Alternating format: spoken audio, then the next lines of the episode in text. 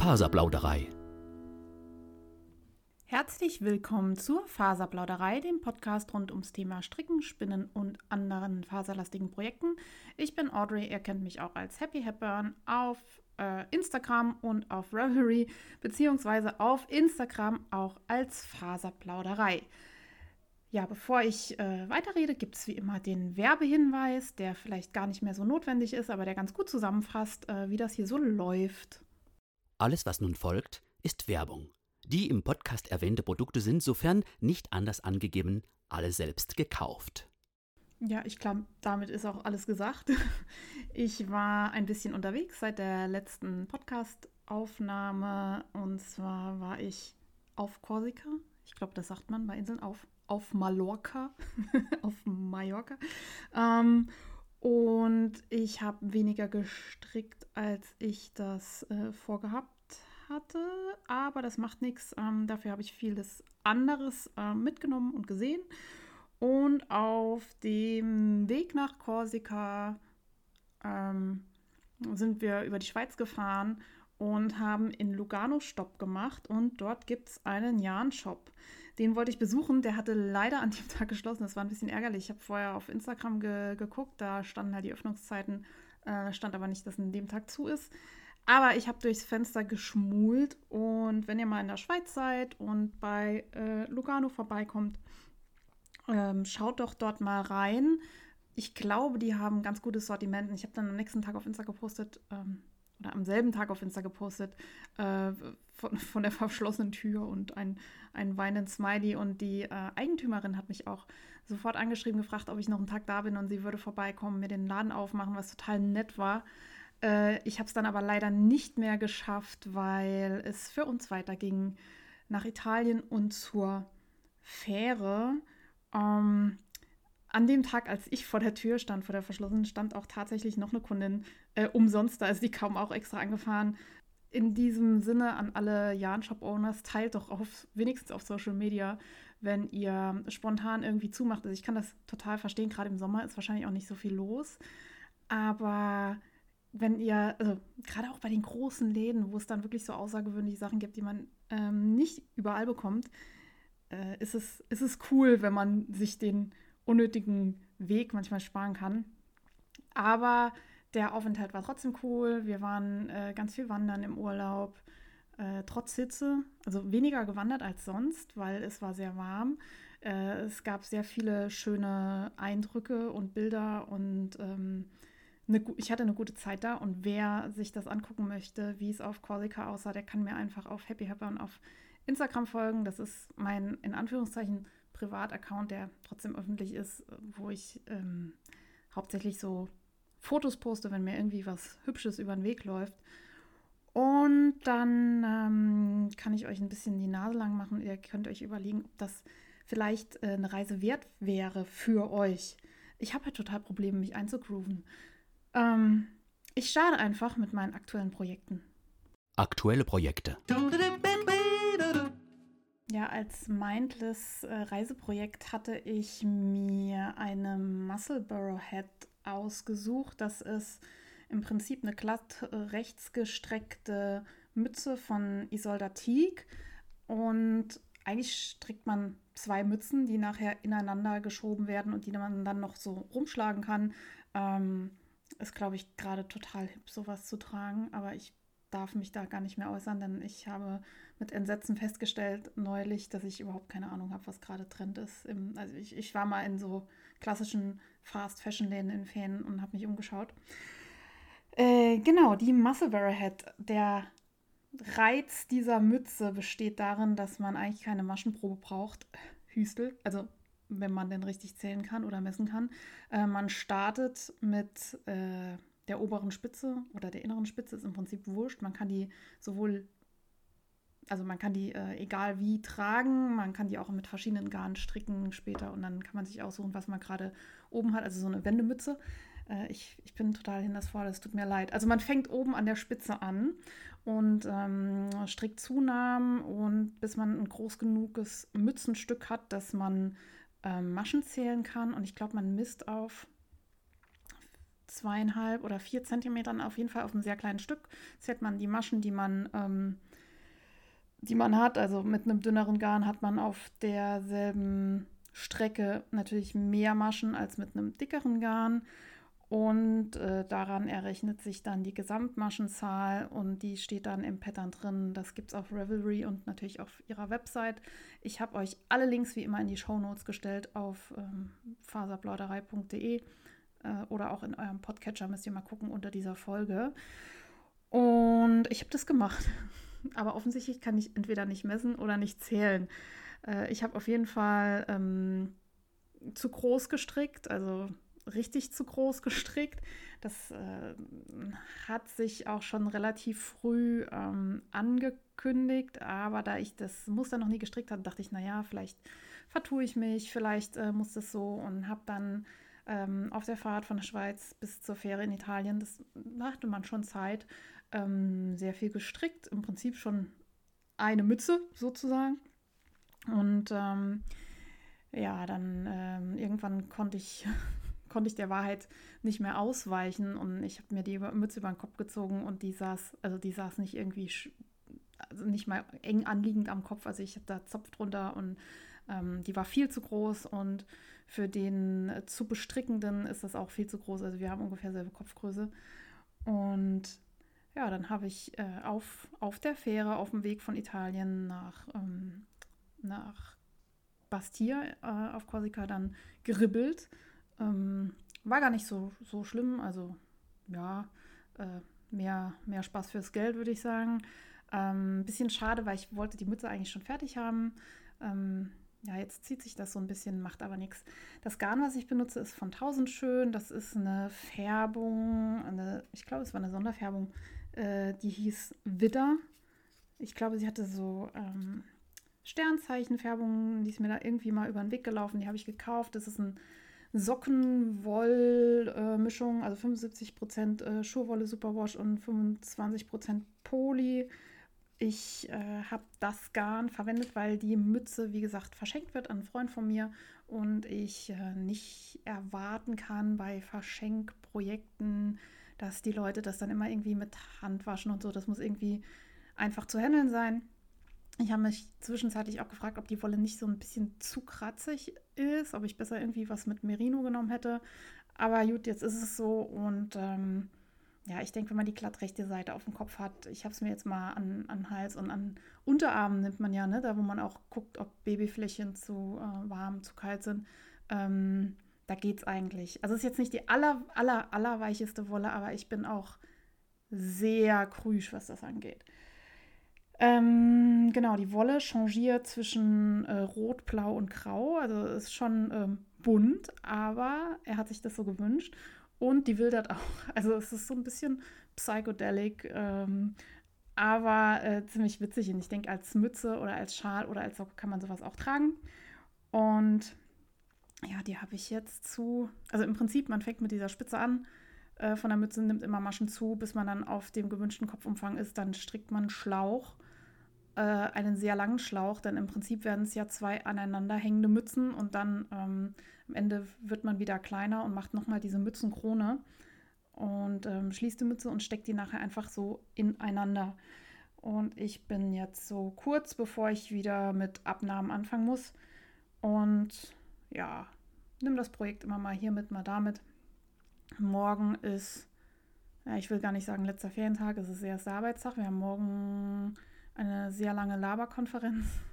Ich darf das so nicht sagen. Eine sehr informative Konferenz, die sehr entlastend ist für alle folgenden Konferenzen. Und ich kann ja immer ganz gut zuhören, wenn ich mit den Fingern beschäftigt bin. Ähm, ist, kennt ihr das auch, wenn ihr strickt und die Leute denken dann, ihr hört denen nicht zu? Und dabei ist es das völlige Gegenteil, weil wenn meine Hände nicht beschäftigt sind, äh, passiert in meinem Kopf sowieso Kirmes, wenn mich das Thema nicht total catcht. Und für mich ist es eigentlich ein Garant, äh, einem trockenen Thema besser zu folgen, äh, wenn ich dabei so Stino-Sachen stricke. Also ich kann jetzt auch nicht irgendwie ein Zopfmuster mit Hebemaschen und ähm, Lace und irgendwie sowas, aber so glatt rechts vor mich hinstricken, das beruhigt mich total und hilft mir zu fokussieren. Und ähm, eigentlich sollten Lehrer das wissen, wenn man sich so mit diversen, äh, ja, naja, Lerntypen auseinandergesetzt haben. So. Wurscht, äh, ich, ich gucke, wie weit ich komme. Und ah, da kommen wir zum, zur, zum Folgenname, den ich äh, noch gar nicht verraten habe.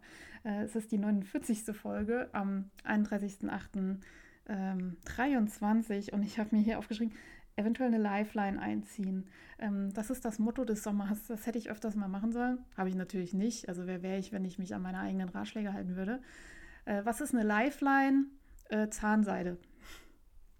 Also man kann ja beim Stricken, hast du ja immer alle Maschen irgendwie auf der Nadel und wenn dir was runterfällt, ähm, ist irgendwie, wenn es glatt rechts ist, kannst du das retten, wenn es ein Lace-Muster ist oder wenn es ähm, gezopft ist oder so. Ist schon ein bisschen blöder und deswegen macht es Sinn und es ist äh, total klug, zwischendurch mal eine Lifeline einzuziehen. Also man nimmt sich ein langes Stück Zahnseide und zieht das einmal durch die lebendigen Maschen, also die Maschen, die man gerade auf der Nadel hat. Live Stitches heißen die auf Englisch.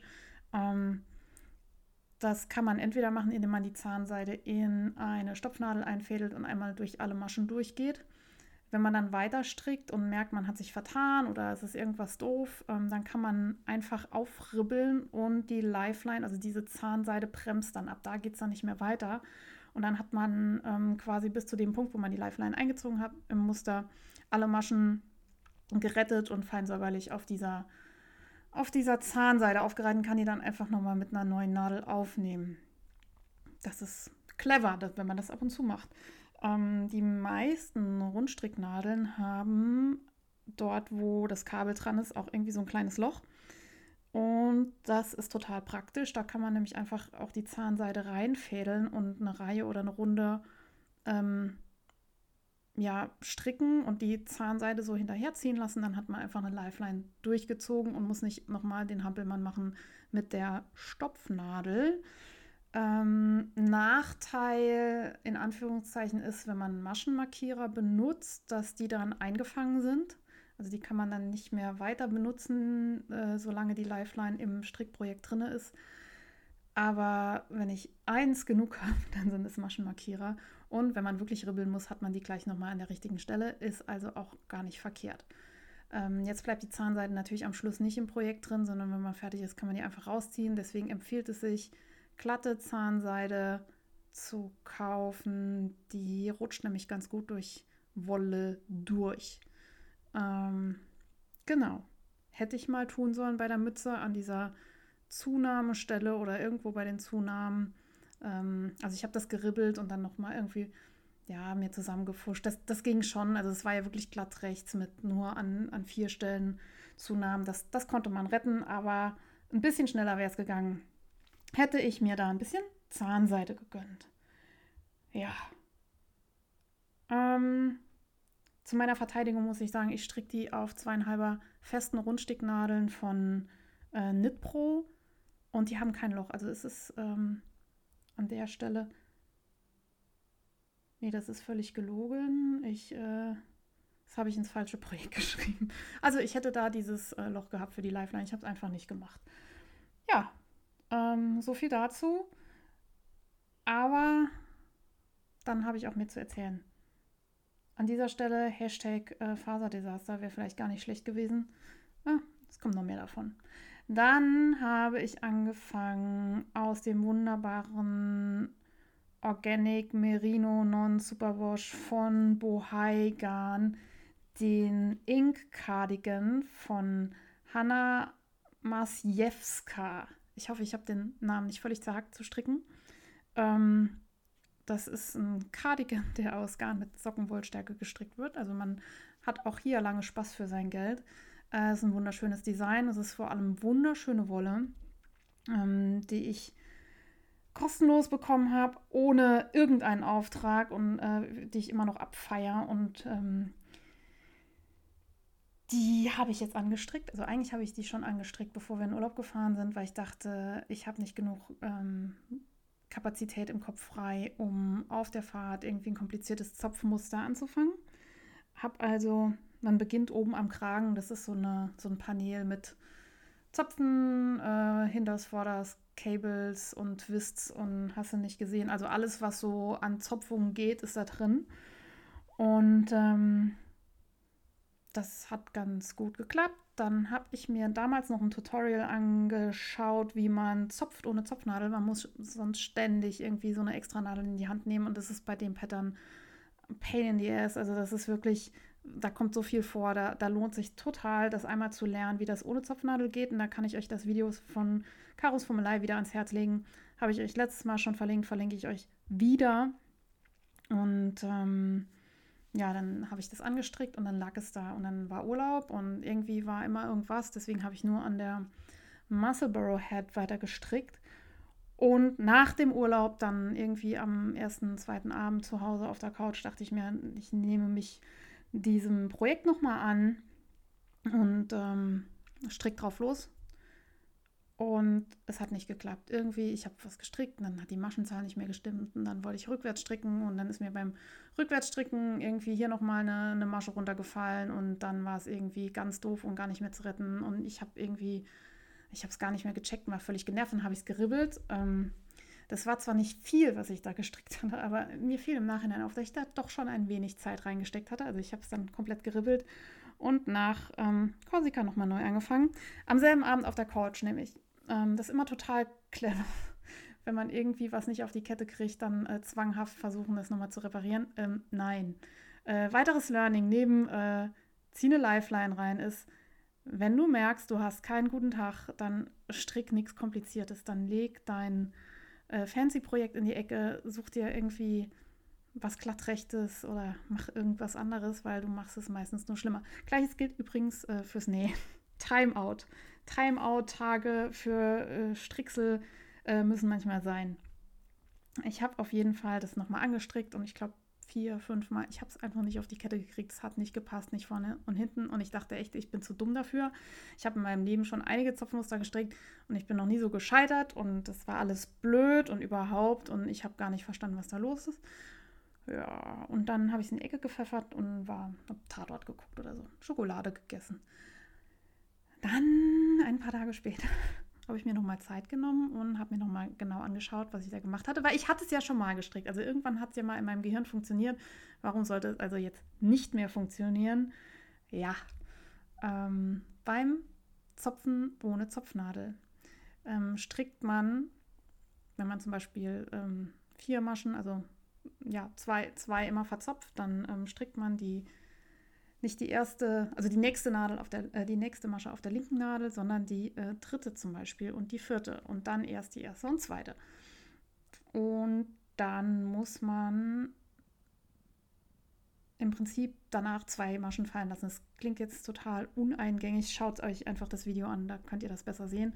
Ähm, wenn man beim Zopfen ohne Nadel äh, nicht genug Maschen fallen lässt, die man nämlich schon vorher gestrickt hat, dann hat man irgendwann mehr Maschen auf der Nadel und es verzieht sich und es wird eng. Und ähm, es war ein totaler Anwenderfehler. Ich habe irgendwie gedacht, ich kann das noch. Ich habe mir das Video ja vor drei Wochen angeguckt und dann nicht mehr gemacht. Äh, wie schwer kann es sein? Und ähm, ja, es ist eigentlich wirklich nicht schwer, wenn man es richtig macht. Und ähm, als ich mir es dann nochmal angeguckt hatte, wusste ich, ah ja, da liegt das Problem. Und äh, kaum hatte ich das erkannt und habe die Maschen dann immer brav fallen lassen an der richtigen Stelle, hat es auch geklappt. Und jetzt ähm, habe ich das Halspanel fast fertig. Da steckt echt viel Arbeit drin. Ähm, dieses Mal habe ich irgendwie immer nach drei, vier Pattern Repeats eine Lifeline eingezogen. Habe es aber noch nicht gebraucht. Aber sie sind drin und ähm, ich lasse sie da auch, weil wer weiß, was ich noch irgendwie anstellen werde in dem Strickprojekt. Vielleicht werden die nochmal nützlich sein. Who knows? Aber ich äh, gehe jetzt gleich mal weiter zu den Nähprojekten. Näh News. Ich habe mal wieder an meiner Nähmaschine gesessen, aus Gründen.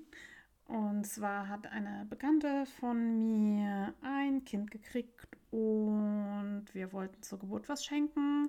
Und da so ein Windel-DM-Gutschein irgendwie immer so unpersönlich ist, dachte ich, ich nähe Lätzchen oder irgendwie ein Spielzeug dazu. Und ähm, ja, letztlich sind es Lätzchen geworden, weil ich dachte, die kann man irgendwie immer gebrauchen, da wachsen die nicht raus, ähm, die kann man irgendwie nutzen und äh, ja, liegen, liegen nicht nur blöd rum. Ich habe ein Schnittmuster von So Simple genutzt, das ich euch natürlich auch in den Shownotes verlinkt habe. Und ich habe Stoffe genommen, die ich noch zu Hause, hatte. Ich habe ähm, so ein Waffelpiquet und ein Jersey-Stoff hatte ich noch irgendwie alles so in hellblaufarben. Das Kind ist ein Mädchen, aber ich finde das ja sowieso doof, wenn man immer nur Jungs hellblau anzieht und Mädchen immer rosa und sonst geht irgendwie gar nichts. Äh, ich wollte auch nicht extra jetzt dafür was Neues kaufen und dachte, ich gehe mal durch meinen Stash und habe ähm, Lätzchen genäht und zwar mit meiner normalen Nähmaschine, weil ich die gut im Griff habe und ich weiß, dass es dann meistens funktioniert. Und ähm, ich habe nicht nur eins genäht, ich habe gleich vier genäht, weil ich dachte, es kriegen ja immer Leute irgendwie Kinder. Die nächste Bekannte ist schon wieder schwanger, da kann dann auch eins hinwandern.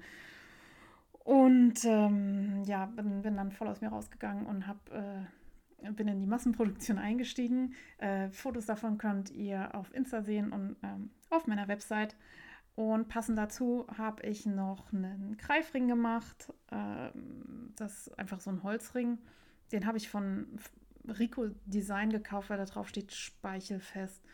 Der kostet dann mm, relativ viel Geld. Also gibt es bei uns im Wollerödel, sonst habe ich es auch nirgendwo gefunden, ohne zu bestellen.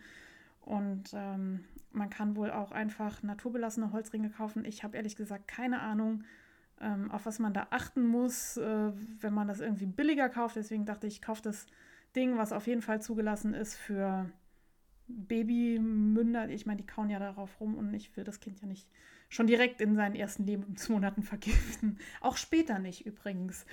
Und äh, wenn ihr da Ahnung habt, auf was man da achten muss oder warum man da auf irgendwas achten muss, ähm, sagt mir Bescheid. Also mir ist schon klar, dass das nicht irgendwie lackiert sein sollen, die den Lack darunter lutschen oder so.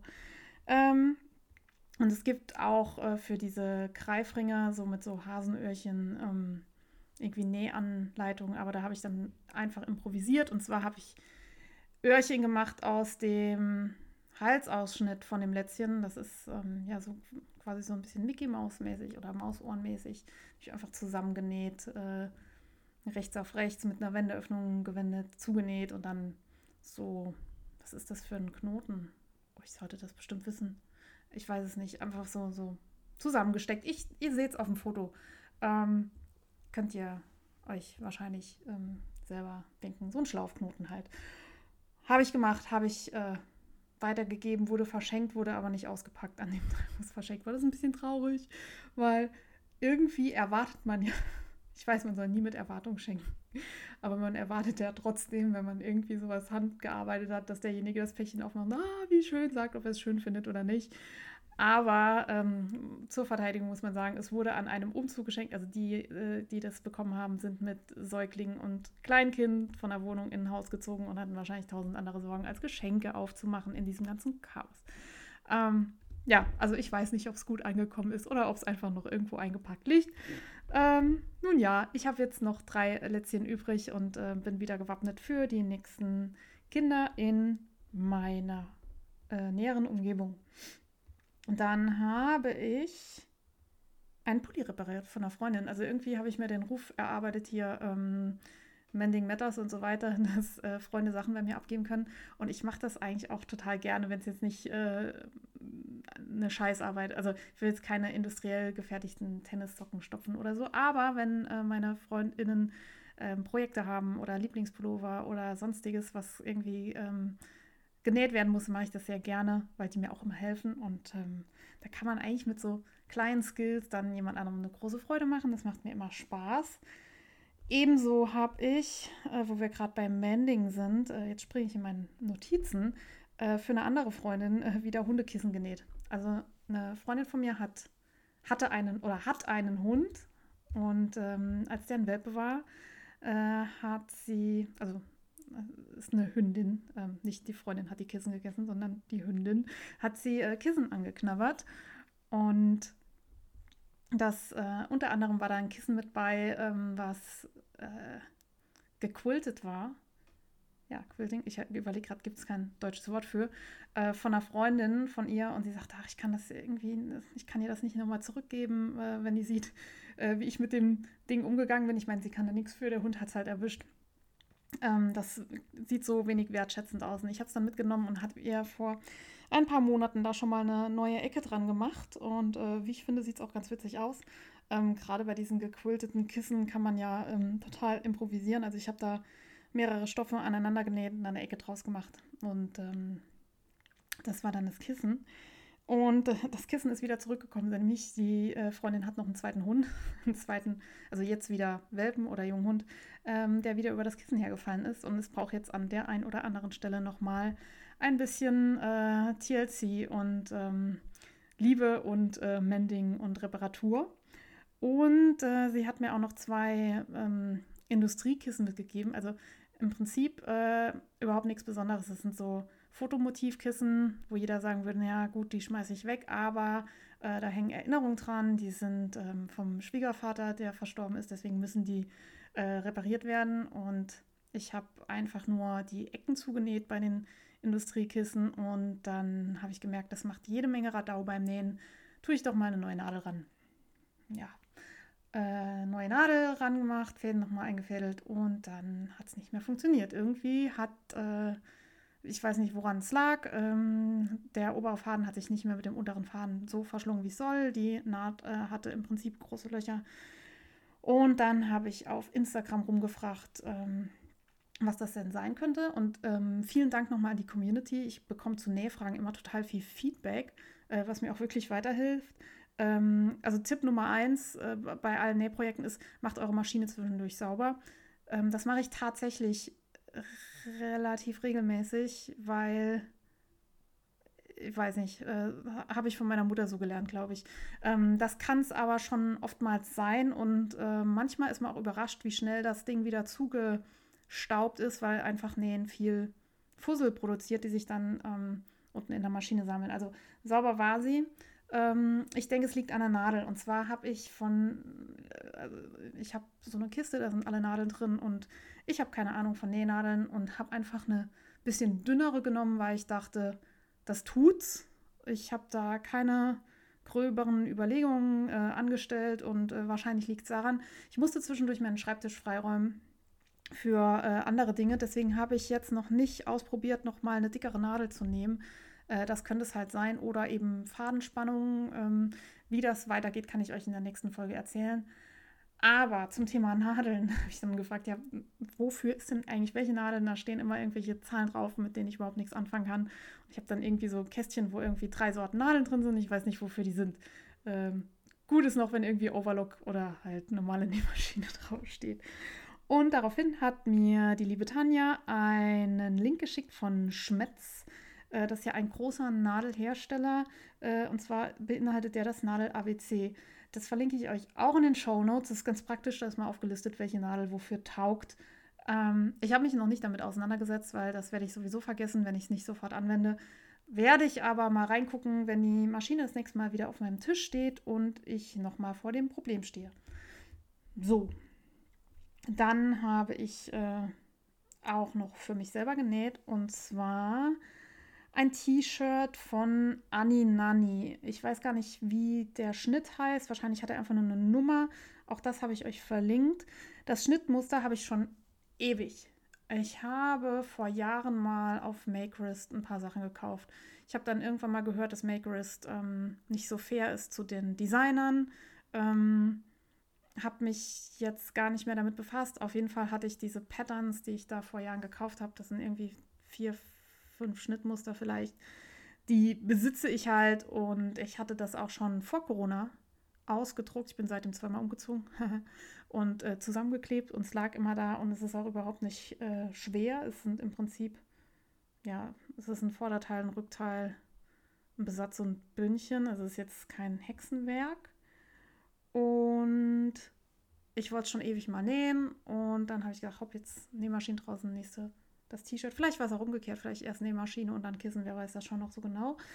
Ähm, ich habe äh, beim letzten, vorletzten Bestellen bei Snaply mal jede Menge schwarzen Jersey mitbestellt, weil ich dachte, schwarzer Jersey geht immer. Ich bin auch weiterhin der Meinung, dass das immer geht. Und ähm, der hat jetzt kein Vermögen gekostet. Und ja, habe ich angefangen, das T-Shirt zu nähen. Und ich habe es ausgeschnitten und dachte, ja, die Teile kann ich ja dann mit der Overlock zusammennähen. Äh, mit der Overlock hatte ich ja, ja immer so eine eher toxische Beziehung. Ähm, das ist eine kleine Diva.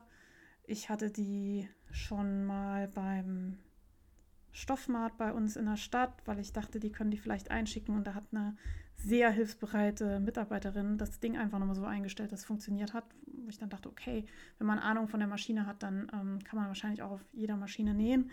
Ähm, das ist eine Singer vom Discounter, war nicht ganz billig. Also es war nicht die allerbilligste vom Discounter.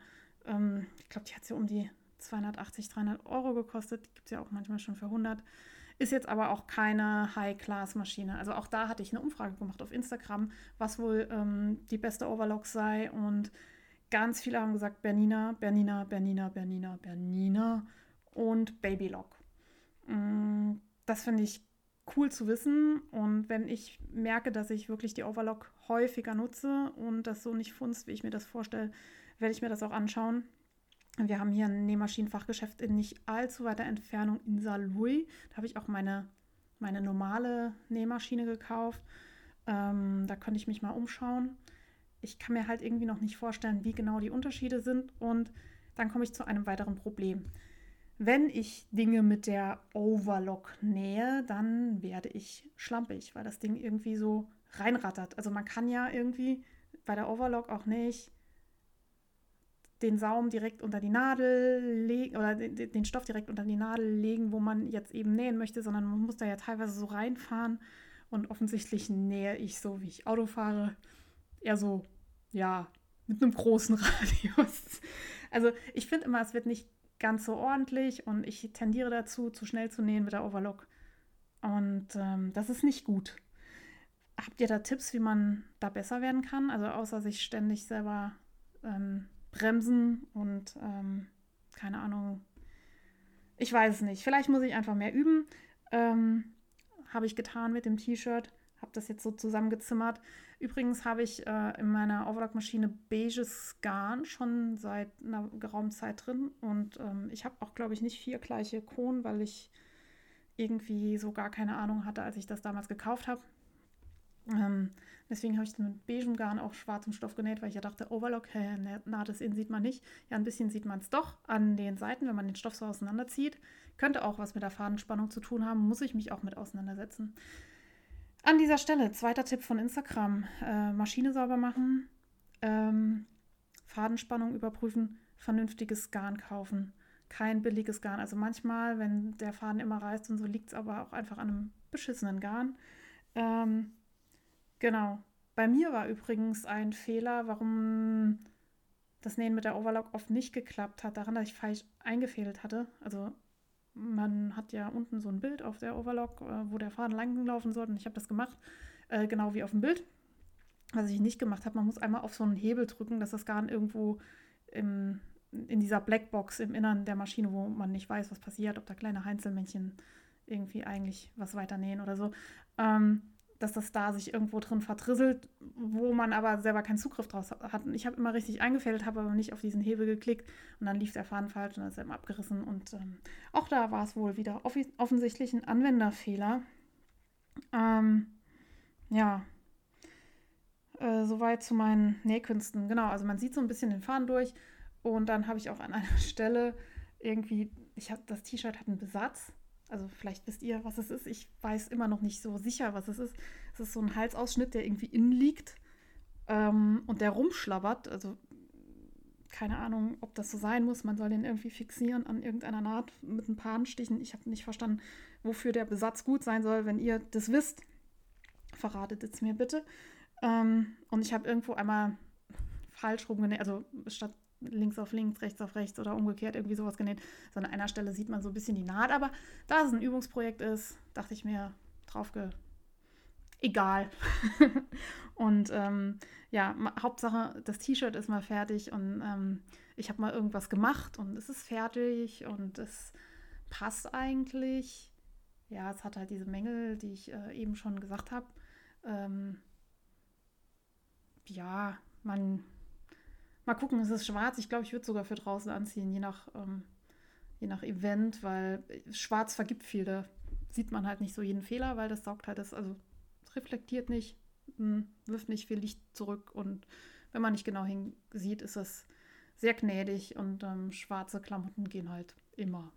sagt die fröhliche Host dieses Podcasts. Ja, ähm, T-Shirt schnell, schnell, ja, so, so mittel. Ähm, ich hatte mich mit Diana unterhalten von Money's Dot hier übers Nähen. Das war, ähm, das war sehr erfrischend.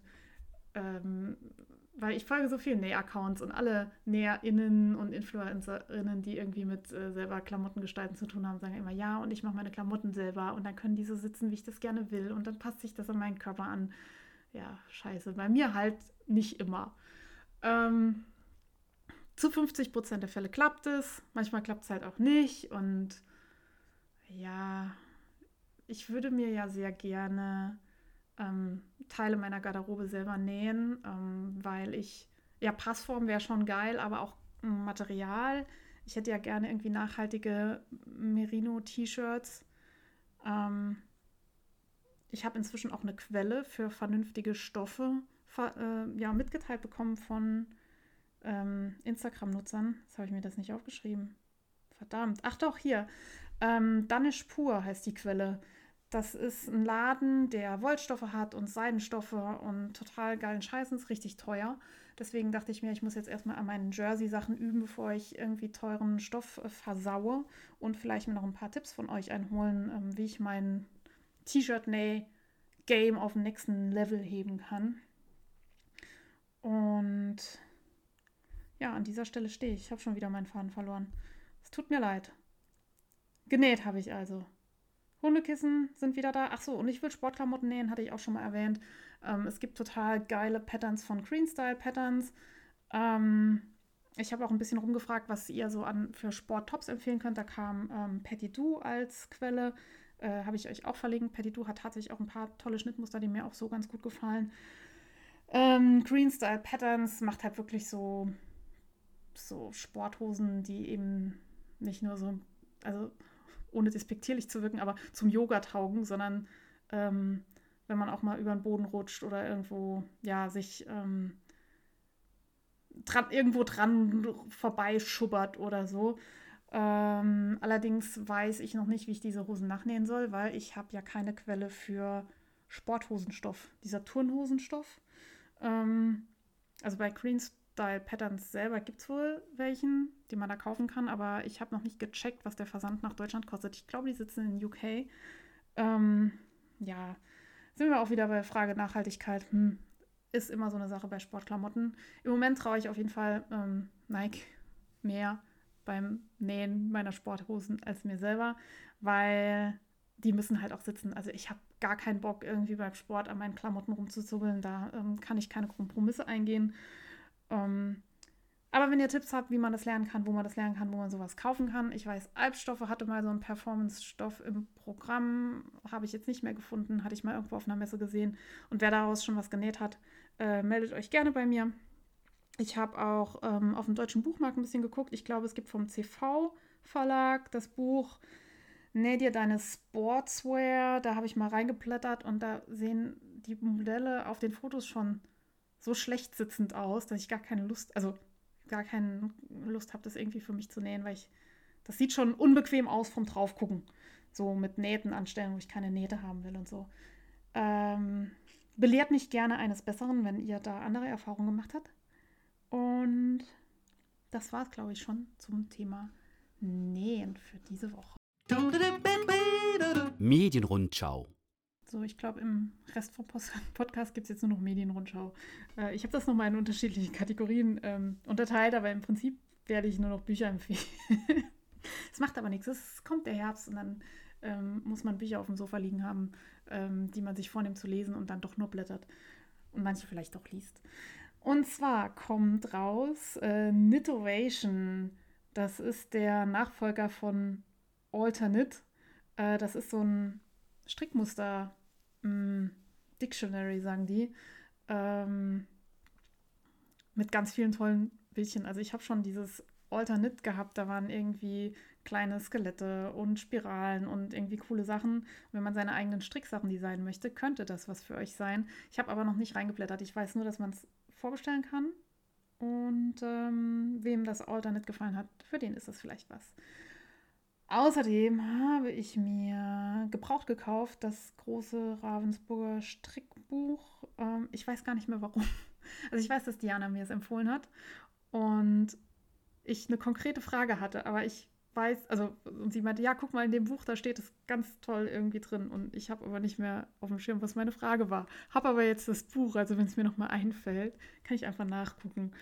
Und ich habe reingeblättert und da steht wirklich äh, jeder, also so, naja, ist eigentlich gar nicht jeder Scheiß, eigentlich total gut. Also, wie mache ich ein Knopfloch? Welche Möglichkeiten gibt es? Wie verstärke ich das? Wie mache ich das irgendwie, Säume nicht rollen und weiß ich nicht, was alles. Also, so diese ähm, Kleinigkeiten, die es im Endeffekt ausmachen. Also, ich finde immer, wenn irgendwie, es ist immer so schade, man steckt so viel Arbeit in ein Strickstück und dann, wenn man sich dann beim Finishing nicht so viel Mühe gibt, dann sieht es halt am Ende trotzdem doof aus, obwohl es eigentlich ein richtig geiles Teil hätte sein können, wenn man sich mehr Mühe gemacht hätte bei den Knopflöchern. Und fragt bitte nicht, warum ich sowas weiß. Ähm, das Buch kommt aber, glaube ich, oder ist nochmal neu rausgekommen im CV-Verlag und heißt das große Strickbuch. Ich verlinke euch alles in die Show Notes. Klickt da mal rein und ähm, genau, schaut mal, ob, ob das was für euch ist. Und dann kommt raus noch ein Buch, was ich noch nicht in der Hand hatte, wo ich aber schon reingeblättert habe, virtuell, wo ihr auch reinblättern könnt, ähm, vom Leine Verlag, äh, Line Publishing Embroidery on Knits äh, von Judith Gummlich. Äh, das Buch gibt es auf Englisch und auf Deutsch oder wird es auf Englisch und auf Deutsch geben. Ihr könnt es schon vorbestellen direkt beim Verlag oder bei Miles, der Laden aus Hamburg. Und da geht es darum, wie man ähm, auf Strickstücke, auf Sachen aufstickt. Und ich mag total gerne die Farben und die Projekte, die da drin sind. Es ist alles sehr Flora-Fauna-mäßig. Also sie hat so schöne Motten, großartig Motten auf dem Strickstück. Aber das sind die einzigen Motten, die man in, auf seinem Strickstück haben will, sind die gestickten. Und ähm, sie hat einen wunderschönen Fahnen und so florale Muster und so. Und es ist total ja ästhetisch fotografiert, wie man es eben vom Leine Verlag kennt. Und ich hoffe, dass ich das da irgendwie des Buches habhaft werden kann. Und äh, schicke ganz liebe Grüße raus. Und ich habe gehört, dass man Judith wohl auch ab und an im Mailis beim Stricktreff antreffen kann. Ähm, also stay tuned da und schaut euch das Buch an. Wenn man auf die Seite geht, kann man virtuell in das Buch reinblättern und sich schon mal eine Vorschau angucken. Und dann kommt demnächst äh, was Neues raus, und zwar von Walter Mörs, Die Insel der tausend Leuchttürme. Ich bin ein riesen Walter Mörs-Fan. Ich habe irgendwie mit 12, 13 die 13,5 Leben des Captain Blaubeer gelesen. Ähm, ich könnte das jetzt ähm, nachrecherchieren, wie alt ich wirklich war, als ich das Buch gelesen hatte, weil ich mich erinnere, ich hatte eine Maxi-CD von Jan Delay mit irgendwie, irgendwo, irgendwann, die in meinem CD-Player mehrere Tage wohl rauf und runter gelaufen ist ähm, während ich das Buch gelesen habe. Und ich habe es geliebt und habe seitdem alles gelesen, was er veröffentlicht hat an Romanen. Also der ist ja total vielfältig. Also er hat äh, Ensel und Grete, dann die Stadt der träumenden Bücher und diese ganzen Zamonien-Sachen gemacht, die ich wirklich, wirklich liebe. Und gerade die äh, Stadt der träumenden Bücher und den zweiten Teil, der heißt auch irgendwas mit den träumenden Büchern, alles, was so in Buchhain spielt, feiere ich total ab. Und ähm, ja, freue mich auf diesen neuen Epos. Ich habe geguckt, es hat 656 Seiten, ähm, wird bestimmt richtig gut. Da lohnt sich bestimmt auch die Bücher zu kaufen. Der malt ja immer selber oder zeichnet und es ist so schön. Und ich habe durch meine vielen Umzüge mir irgendwann vorgenommen, ähm, keine Bücher mehr zu horten zu Hause, sondern nur noch digital zu lesen. Aber bei Walter Mörs Büchern ähm, ist es halt in, in Hardcover schon irgendwie geiler. Und ich war dann in der letzten Zeit auch wieder hier da im Buchladen. Ähm, also sehr oft in Buchläden und habe mir dann doch wieder Bücher gekauft. Und im Moment ähm, rechtfertige ich das so, dass ich eine Freundin habe, die, wir haben einen ähnlichen Buchgeschmack und die leiht mir immer sehr viel aus. Und ich dachte dann, ja, ich kann die ja dann kaufen, dann kann ich die lesen, dann kann sie die behalten, wenn sie dann möchte. Also ich will ihr das auch nicht aufdrücken, aber ich glaube, das könnte ein guter Deal sein. Ähm, dann kann ich immer, wenn ich bei ihr bin, die, ihr Bücherregal bewundern, das sehr wohl kuratiert ist und mir da was ausleihen oder rausnehmen und ähm, habe trotzdem Spaß am Bücher kaufen und Mal gucken, wie das so weitergeht. Aber die, die Walter Mörs Sachen sind schon richtig, richtig geil. Ja, das war's. Erstmal bei der Medienrundschau. Und dann ähm, gibt es einen neuen Jingle zu meiner anderen Kategorie. Wow, j'adore! ich habe immer so einen Spaß mit den Jingles. Ähm, die hat mein Papa mir ja gemacht. Für diejenigen, die äh, nicht von Anfang an zugehört haben, das habe ich irgendwann mal erzählt, erzähle ich ja jetzt nochmal.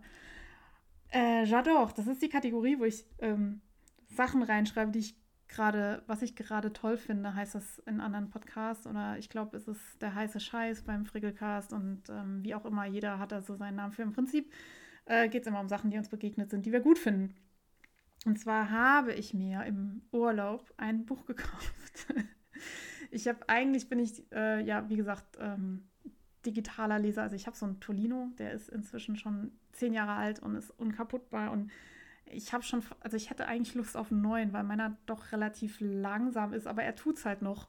Und ähm, deswegen tut es auch nicht not, sich einen neuen zu kaufen. Ähm, mal gucken, wie lange der noch. Also ich glaube, der, der ist wirklich, der ist, der ist unkaputtbar. Das Ding hat schon so viel mitgemacht. Da hatte ich äh, auf jeden Fall jede Menge Bücher drauf für den Urlaub. Und ähm, mein Freund, der mit mir gefahren ist, hatte normale physische Bücher dabei und ähm, hatte die dann ausgelesen. Und da war es noch sehr früh im Urlaub. Und dann habe ich gesagt, hier kannst äh, mein Tolino haben. Ich lese dann, ich kaufe mir was. Wir waren, also Korsika, Frankreich und so. Ich kann mir ja auch was auf Französisch kaufen, das mal lesen. Ich meine, äh, wozu dieses Studium, äh, wenn man nicht das dann mal irgendwie nutzt. Und dann war ich im Buchladen. Äh, nee, ich war nicht im Buchladen. Ich war, ich muss zu meiner Schande gestehen, ich war im FNAC. Das war da in der Nähe. Das ist so ein, ja, besserer Mediamarkt in Frankreich, so eine Kette. Die haben eben auch Bücher und habe mich dort ähm, in echt viel eingelesen, weil ich was wollte, was leicht zu lesen ist auf Französisch. Ich wollte jetzt irgendwie nicht, äh, dass ich ständig was nachgucken muss und Sachen, die auf Deutsch schon zu schwer sind, wollte ich dann nicht noch auf Französisch lesen und so. Und bin hängen geblieben an äh, Changer l'eau des fleurs von Valérie Pirin. Das ist ähm, eine französische Autorin. die ähm, einen Roman geschrieben hat über eine Friedhofswärterin. Und äh, das klingt jetzt total deprimierend. Es ist auch ein bisschen traurig. Es ist schon so ein bisschen schnulzig und es ist sehr langsam erzählt. Also wer so Bücher braucht, die sehr actionreich sind, für den ist das nichts. Und ähm, nachdem ich mich äh, so ein bisschen durchgekämpft hatte am Anfang mit diesem Friedhofsvokabular, was ich Gott sei Dank nicht so auf, dem, auf Kette habe, weil das brauche ich, also brauche ich nicht. In der Schule brauchst du selten irgendwie die Wörter für Leichenhalle, Bestatter und keine Ahnung was. Ja, dann ähm, hat sich echt gut weggelesen, auch ohne, ohne Übersetzer. Und ähm, also für alle, die irgendwie mal was mit Französisch am Hut hatten, denen kann ich das Buch empfehlen. Und das Buch gibt es auch auf Deutsch. Ich habe vergessen, wie es da heißt. Äh, ich hätte es mir auf Deutsch nie gekauft, weil das Cover schon so scheiße ist. und war irgendwie nicht so viel mit der Story zu tun hat. Ähm, naja, also es geht um diese Friedhofswärterin, die eine, äh, und im Prinzip wird beschrieben, äh, wie sie da hingekommen ist, Friedhofswärterin zu sein. Die hat einen ganz äh, positiven Blick aufs Leben und ist, ähm, diese Auseinandersetzung mit diesen ständig Beerdigungen und was, was da nicht alles ist, hat mir, also ich dachte erst, das wird ja total depressiv, aber ist es gar nicht. Ähm, wenn man vielleicht nicht gerade einen akuten Trauerfall in der Familie hat, ist das eigentlich ganz gut, ähm, sich mal mit dem Thema auseinanderzusetzen und ähm, so eine sch schöne, ähm, respektvolle Sichtweise ja, auf den Tod und den unseren Umgang damit oder den Umgang in unserer Kultur mit den Toten auch äh, ja, sich äh, anzulesen. Ähm, irgendwie heilsam. Man verdrängt das Thema ja immer so gerne. Und um jetzt nochmal einen pädagogischen Hinweis zu geben, ich äh, benutze auf meinem Hand, äh, Handy immer die Pons-App ähm, zum Vokabel nachschlagen, auch im Unterricht. Ich habe immer Handy dabei. Wenn ich irgendwas nicht weiß, tippe ich es da ein, gucke nach. Äh, ich benutze keine Bücher mehr äh, zum Nachschlagen, weil Handy einfach viel praktischer ist. Und ich finde auch, das muss mit Schülern gelernt werden, weil die geben sonst immer ganze Sätze oder Abschnitte bei Google Translate ein, beziehungsweise kann man ja abfotografieren und Google übersetzt es. Und ich finde dieses äh, Nachschlagen von einzelnen Wörtern, auch merken, wenn ein Verb ist äh, und man, dass man das im Infinitiv da reinschreibt und so weiter. Ich schweife ab. Ich nutze Pons. Ähm, finde ich ganz geil, als, also gibt mir ganz gute Ergebnisse. Und ich benutze auch von Pons den Vokabeltrainer. Äh, ich habe euch beides verlinkt. Ich habe da so eine kostenlose Version von und hatte das früher genutzt, um meinen Schülern Lernlisten zur Verfügung zu stellen. Und jetzt benutze ich das Ding nur noch für mich. Ähm, ich habe mir zu dem Buch eine Lernliste gemacht und ähm, was eine ganz coole Funktion ist, wenn man in der Pons ähm, App ein Wort nachgeschlagen hat, kann man irgendwie so rechts ins Menü gehen und sagen, hier, fügst du meinen Vokabeltrainer hinzu und dann kannst du alles, was du nachgeschlagen hast, dir eine Liste packen. Dann kannst du also die Wörter, die du nicht wusstest, äh, gezielt nochmal lernen. Also ich habe das total gezielt nochmal gelernt. Manchmal. Mm, könnte man. Aber finde ich irgendwie ganz cool. Und das, ähm, ja, ich habe mir jetzt ganz brav den Vokabeltrainer auf meinem Handy neben die Instagram-App gelegt, äh, dass ich vielleicht irgendwie äh, mal intuitiv nicht nur auf Instagram klicke, wenn ich irgendwie so im Modus bin für Doomscrolling, sondern vielleicht mal Vokabel lerne. Klappt so semi gut. Muss ich mal gucken, ob ich da noch eine bessere Lösung für finde. Und dann habe ich mir vor einer Weile ein iPad gekauft für die Schule. Und ich benutze es so semi-gut, glaube ich, in der Schule. Ähm, ich, also Saarland, Digitalisierung und so, bei uns haben alle Schüler Endgeräte, aber ich bin an einer ähm, Windows-Schule, das heißt, alle Schüler haben Tablets, die eben auf Windows laufen und kein, die Schüler haben keine iPads. Ähm, grundsätzlich finde ich iPads besser aus diversen Gründen, aber man kann es sich ja nicht aussuchen, ne? die haben das nun mal. Aber äh, ich habe natürlich beides, ähm, weil kann ja nicht schaden und so. Ich würde gerne das iPad ähm, noch intensiver im Unterricht nutzen. Also ich habe ja vorne ein Smartboard. Ähm, ich habe seit zehn Jahren, glaube ich, keine Tafel mehr gesehen in der Klasse. Ähm, und deshalb an euch die Frage, an die Lehrer unter euch, habt ihr irgendwelche Hacks oder irgendwelche Empfehlungen an Kanälen, die ich folgen soll, wie ich das iPad besser in den Unterricht einbinden kann, vor allem dann, wenn die Kinder kein iPad haben, äh, was ich da vorne irgendwie noch für einen Hack mitmachen kann. Ähm, ich nutze das iPad natürlich äh, auch für mich, also ähm, Hashtag äh, GoodNotes. Das war für mich ein Hauptgrund, das Ding zu kaufen. Ähm, diese Notizbuch-App, also im Prinzip digitale Notizbücher, äh, damit ich nicht immer so viel in meiner Tasche habe und meinen Lehrerkalender und dies, das noch umschleppen muss. Ähm, Finde ich immer noch gut. Die App hat jetzt ein Update, muss man wieder Geld für ausgeben. Und ich glaube, das werde ich mir auch kaufen als Abo, weil wenn man es äh, als Abo kauft, soll irgendwann eine Version rauskommen, wo man GoodNotes auf allen Betriebssystemen, also auf Android, auf Windows und auf iOS nutzen kann. Ähm, Gibt es noch nicht, soll kommen, mal gucken.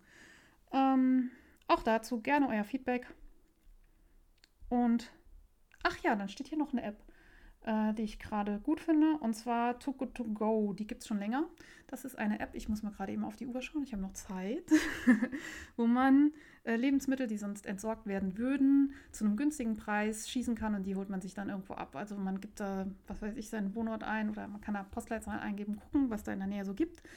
Und dann gibt es, was weiß ich, Nordsee und Vapiano und keine Ahnung wer, die irgendwie Essen übrig haben, was vom Buffet übrig haben. Die sagen dann, ab 17 Uhr kannst du es abholen für 3 Euro Quetsch und so. Und du bekommst dann jede, jede Menge Essen. Ähm, da ich ja äh, vegan esse, ist es nicht ganz so einfach, aber eine Freundin von mir hat es in der letzten Zeit öfter mal genutzt. Also die App gibt es auch schon lange.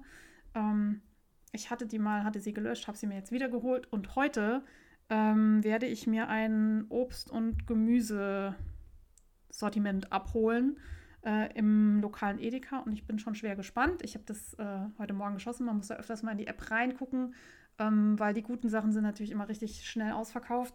Man kann sich auch so Push-Benachrichtigungen schicken lassen, aber das mag ich nicht, wenn mein Handy die ganze Zeit irgendwie klingelt. Und ähm, wenn das gut war, werde ich das nochmal öfters nutzen. Und wenn man so eine Obst- und Gemüsetüte hat, ist man auch irgendwie gezwungen, was Gesundes daraus zu machen, weil es ist ja dann da.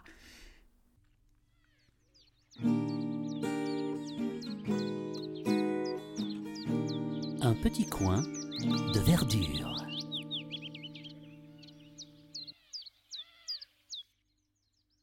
Ja, ich hatte Ferien und hatte irgendwie ein bisschen Zeit, mich mit meinen Pflanzen auseinanderzusetzen. Die kriegen im Moment sehr wenig Liebe von mir es ist eigentlich eine Schande, das zuzugeben, aber meine Nachbarin hatte meinen Schlüssel, während ich weg war, zum Blumengießen. Und als ich nach Hause kam, waren die einfach in einem besseren Zustand, als wenn ich mich selber um die Pflanzen kümmere. Und das ist wirklich äh, schändlich.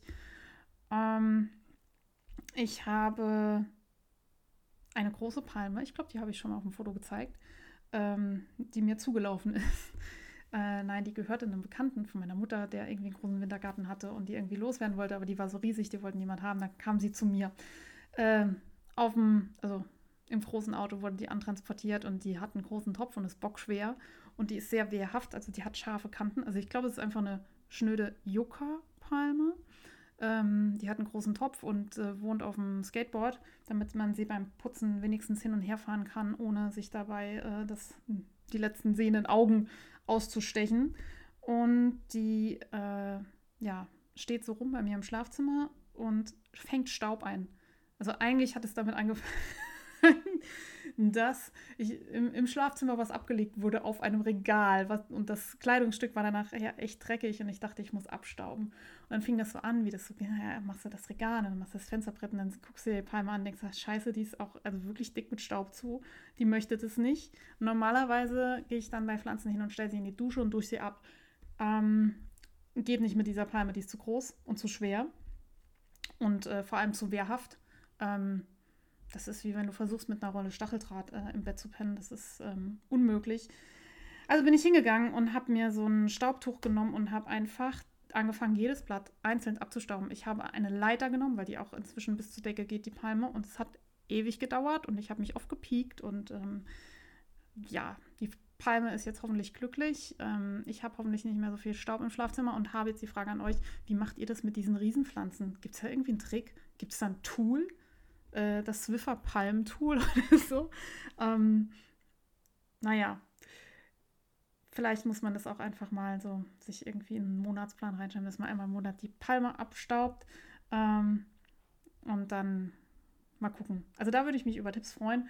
Und dann habe ich auf meinem zu lesen Stapel, ich habe dann aus, aus dieser Aktion, ich mache mal eben nur das Regal sauber, wurde eine fünf Stunden Aufräumen- und Putzeraktion. Ich weiß nicht, was mich geritten hat. Es gab eine neue Folge Wollkanal. Ähm, die haben mich sehr gut unterhalten dabei. Äh, vielleicht hat es geholfen.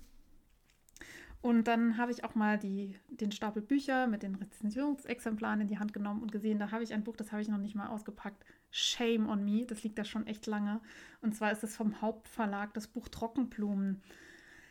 Ähm, das ist von der Instagrammerin äh, Botanical Tales. Gibt es auch äh, die Website dazu. Also die sitzt, glaube ich, in UK und macht wirklich geile Sachen aus getrockneten Blumen. Und das hört sich jetzt total oll an, ist es aber gar nicht.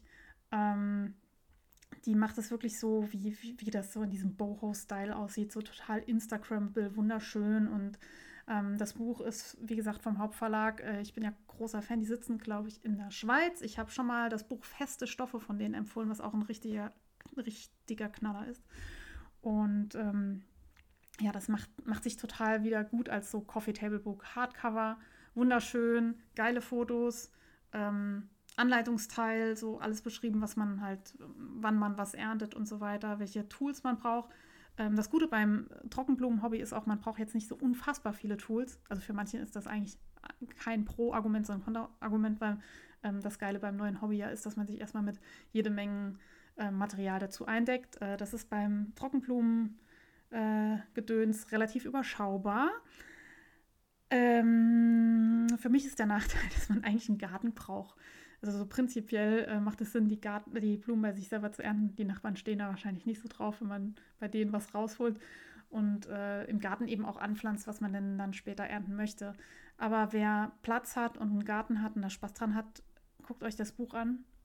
Guckt euch alle Bücher vom Hauptverlag an, weil ich finde den Verlag irgendwie auch so geil. Also es gibt einfach Verlage, die machen nur schöne Sachen. Und selbst wenn ich mit dem Thema gar nichts zu tun habe, ich glaube, die haben irgendwas noch so Klosterkunst, irgendwie so Hand handwerkliches Geklöppel, was in Klöstern hergestellt wird, was mich jetzt irgendwie äh, an sich gar nicht so anspricht, aber ich finde das Buch schon wieder geil gemacht und sieht gut aus. Äh, so ist es auch mit den Trockenblumen. Zweiter Nachteil für mich ist, das Zeug muss getrocknet werden. Äh, also man sollte schon irgendwie einen trockenen äh, Platz haben, wo, wo die Blumen dann hängen können. Bei uns im Haus gibt es einen Dachboden, der ist für die Allgemeinheit, da könnte ich wahrscheinlich was hinhängen, aber ähm, sind wir mal ehrlich, so im als Mieter in, in der Stadt, ähm, in, einer Mehrparteien, in einem Mehrparteienhaus, ist es wahrscheinlich nicht so gut umsetzbar. Für alle anderen werft mal einen Blick drauf. Ähm, ich habe großen Spaß dran. Ich habe schon überlegt, ob ich das Buch weitergebe, aber im Moment gefällt es mir halt noch so gut, dass ich es irgendwie noch da haben möchte, mal reinblättern. Und äh, da ist zum Beispiel so ein Mobile drin mit, mit so Pflanzen. Das ist wirklich, wirklich ein Highlight. Ähm, mal gucken, mal gucken, was daraus wird. Guckt es euch an. Ähm, folgt dem Hauptverlag irgendwie vielleicht auch auf Insta. Ich habe eine ganze Buchrezension dazu auf meiner Webseite veröffentlicht, die ich auch, äh, euch auch verlinke. So, jetzt ist es aber schon wieder lange, deswegen kommen wir gleich zum Mitmachen. Partybus, alles zum Mitmachen. Mir sind äh, ein paar coole Aktionen über den Weg gelaufen in diesem Internet, ähm, die ich gerne mit euch teilen möchte. Zum einen wäre da das Loose Ends Project. Das ist eine Gemeinschaft, die sich zum Ziel gesetzt hat, ähm, angefangene Strickstücke zu beenden von Menschen, die verstorben sind. Ähm, das heißt, wenn Nicht-StrickerInnen in ihrer Familie eine Strickerin hatten, die äh, verstorben ist und einen halbfertigen Pullover ähm, in ihrem Nachlass hat, können die Familienmitglieder dieses ähm, unfertige Stück an das Loose Ends Project schicken oder sich dort melden. Und dort sind freiwillige Strickerinnen und auch, glaube ich, Häklerinnen, die ähm, die Projekte dann fertig machen. Und ich finde das eine total coole Idee. Ich glaube, sitzen oder die Idee stammt ursprünglich aus den USA, aber man kann sich weltweit bewerben, sowohl mit Strickstücken als auch als Supporterin, als zum Fertigstricken. Und auf der Website ist nochmal alles erklärt. Ähm, also da gibt es auch so eine FAQ-Section, wo dann irgendwie drin steht, kann, werden da auch Sachen abgegeben, die nach Zigaretten riechen. Wie ist das mit Tierhaushalten und so weiter und so fort? Da könnt ihr euch äh, schlau machen, wenn ihr da mitmachen möchtet. Äh, Finde ich von der Idee her ähm, sehr, sehr cool. Ich habe da selber noch nicht mitgestrickt oder was eingeschickt. Ich habe es nur gesehen. Und dann ähm, gibt es was bei Regenbogenwolle. Das ist eine, ähm, ja, eine Färberin, hauptsächlich für ähm, Kammzüge, würde ich jetzt mal sagen, also für Spinnfasern. Äh, die hat auch ein paar andere Sachen in ihrem Shop. Ähm, Habe ich schon das ein oder andere Mal bestellt und die macht sehr schöne Sachen.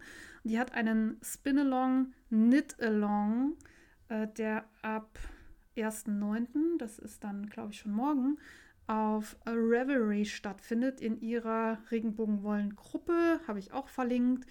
Ähm, da gibt es keine festen Regeln. Ich glaube, sie hat da reingeschrieben, nutzt doch ähm, Sachen, die ihr schon da habt. Äh, belohnt euch mit was Neuem, wenn ihr was äh, fertig gestrickt habt, Typebilder und so weiter.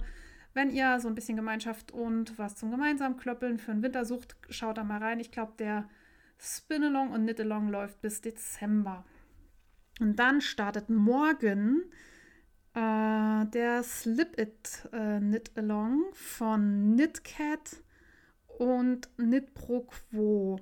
Ähm, die Mädels durfte ich schon ähm, kennenlernen. Man sieht sich immer auf dem Auersmacher Wollfest. Knit Pro Quo kennt ihr vielleicht im Zusammenhang mit äh, Daniela von Rock the Wool. Die äh, stellt ich würde fast sagen, immer oder sehr oft die äh, Patterns zur Verfügung, wenn Rock the Wool irgendwelche äh, tollen Färbungen macht, zum Beispiel für einen Adventskalender. Und Knitcat ähm, hat inzwischen auch einen YouTube-Podcast, ist auch aus dem Saarland, hat ganz viel ähm, Probe gestrickt für Steven West. Also ich habe euch beide Insta-Profile verlinkt, könnt ihr reingucken. Es gibt den, ja, Slippet, Karl Slippet ist ein Pattern, das ähm, veröffentlicht wird morgen. Äh, es ist ein Kaul mit ich glaube, es sind Hebemaschen. Ähm, korrigiert mich eines Besseren, wenn ich das jetzt falsch gesagt habe. Ähm, mit so einem Waffelmuster. Äh, das sieht ganz gut äh, strickbar aus. Sie schreiben auch drunter, dass es äh, für Anfänger total geeignet ist. Und es gibt bis zum 8.9. noch 20% Rabatt auf die Anleitung. Ähm, jetzt habe ich den Code vergessen. Der steht auf Instagram, also könnt ihr reinklicken und dann auf den Post gehen. Da, da steht das alles nochmal drin. Äh, es gibt auch was zu gewinnen. Ähm, die Bedingungen dazu eben auch auf dem Link. Ja, das war schon mal alles zu mitmachen. Ich überlege selber mitzumachen beim Regenbogenwolle Spinalong. Ich habe hier seit 100.000 Jahren mindestens drei volle Spulen von der Reise nach Jerusalem stehen. Ähm, das war so ein Spinnprojekt, das ich, oh Gott, das ist auch schon Jahre her. Es könnte auch vor Corona gewesen sein. Ähm, ich habe also drei Spulen mit komplett bunten Garn. Also sind immer unterschiedliche Garne nach einer gewissen Zeit gewechselt worden. Und jetzt überlege ich, äh, verspinne ich die, verzwirne ich die einfach dreifach miteinander. Dann gibt es so einen Barber-Pole-Effekt, so ein bisschen wie bei Spin Cycle Yarns. Ähm, Andrea Mori strickt, äh, strickt da ja gerne mal mit. Ähm, allerdings sind die Garne so bunt, dass ich mich frage, ob das dann irgendwie ja, matschig braun wird, also oder graubraun aussieht nachher. Ich habe keine Ahnung. Normalerweise, wenn man alle Farben aus einem Farbkasten benutzt, wird es am Ende braun. Äh, ist das mit Wolle auch so beim Verzwirren? Who knows? Alternativ könnte ich Navajo-Zwirn. Ähm, das wird dann auch ein Dreifachgarn. Da bleiben die einzelnen Farbblöcke so ein bisschen erhalten. Am besten googelt ihr Navajo-Zwirn, dass ihr euch das besser vorstellen könnt. Ähm, dann habe ich nachher ein Garn mit vielen verschiedenen kurzen bunten Abschnitten.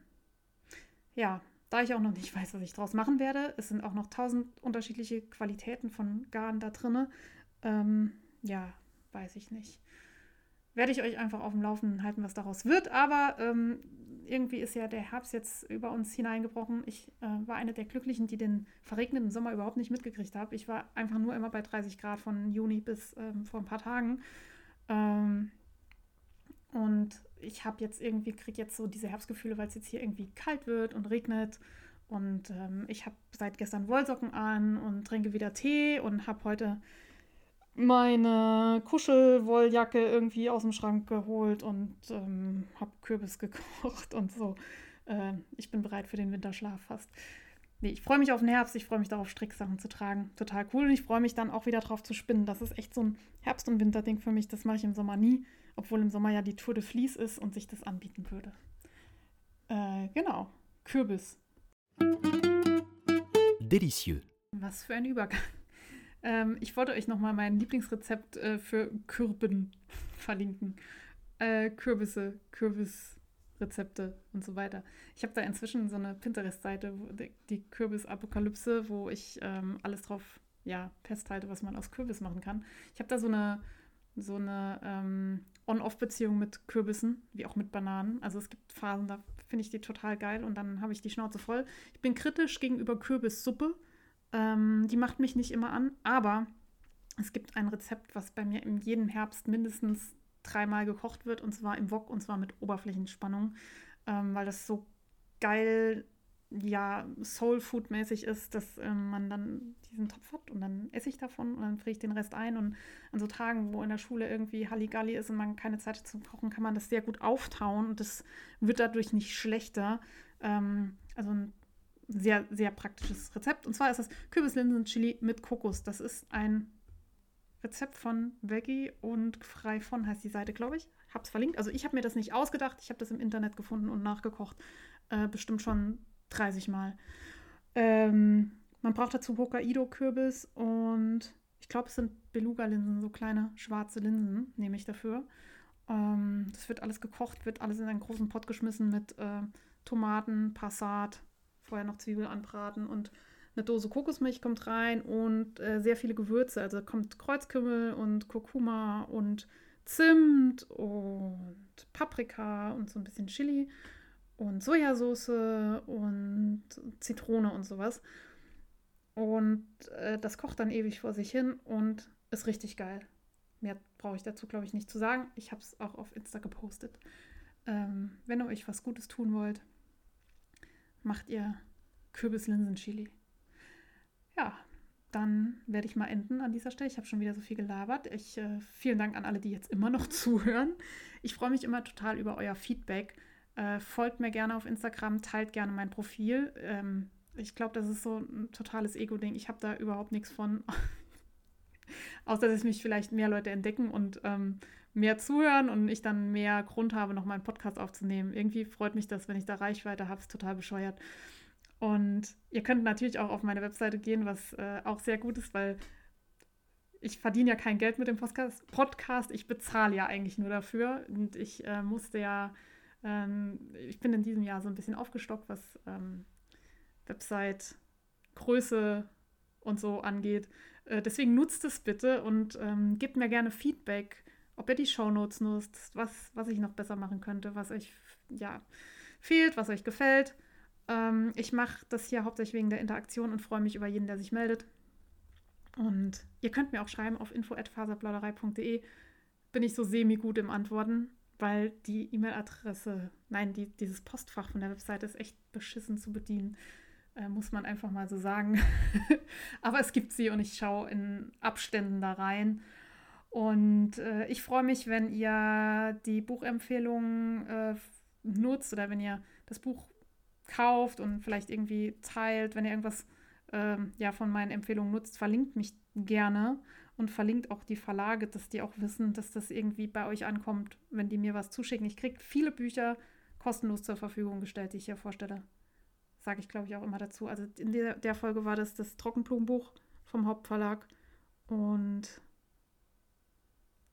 ja, sonst eigentlich nichts. Ich kaufe auch Bücher selber. äh, Bücher sind so ein Ding. Okay, ich höre jetzt auf.